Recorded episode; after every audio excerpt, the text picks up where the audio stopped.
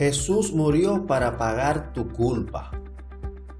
Vimos en el episodio anterior que Jesús nació para salvarte porque al caer en pecado el hombre rompió su estado de perfección con el que fue creado y no hubo manera de que pudiera revertir su efecto.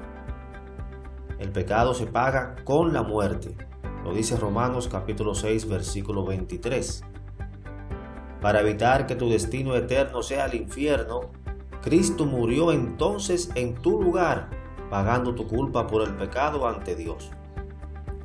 Romanos 5, versículo 8 dice que Dios muestra su amor para con nosotros en que siendo aún pecadores, Cristo murió por nosotros. La muerte de Cristo fue profetizada por Isaías más o menos 700 años antes. En su libro escribió acerca de Jesús, mas él herido fue por nuestras rebeliones, molido por nuestros pecados el castigo de nuestra paz fue sobre él, mas Jehová cargó en él el pecado de todos nosotros. Eso está en Isaías capítulo 53.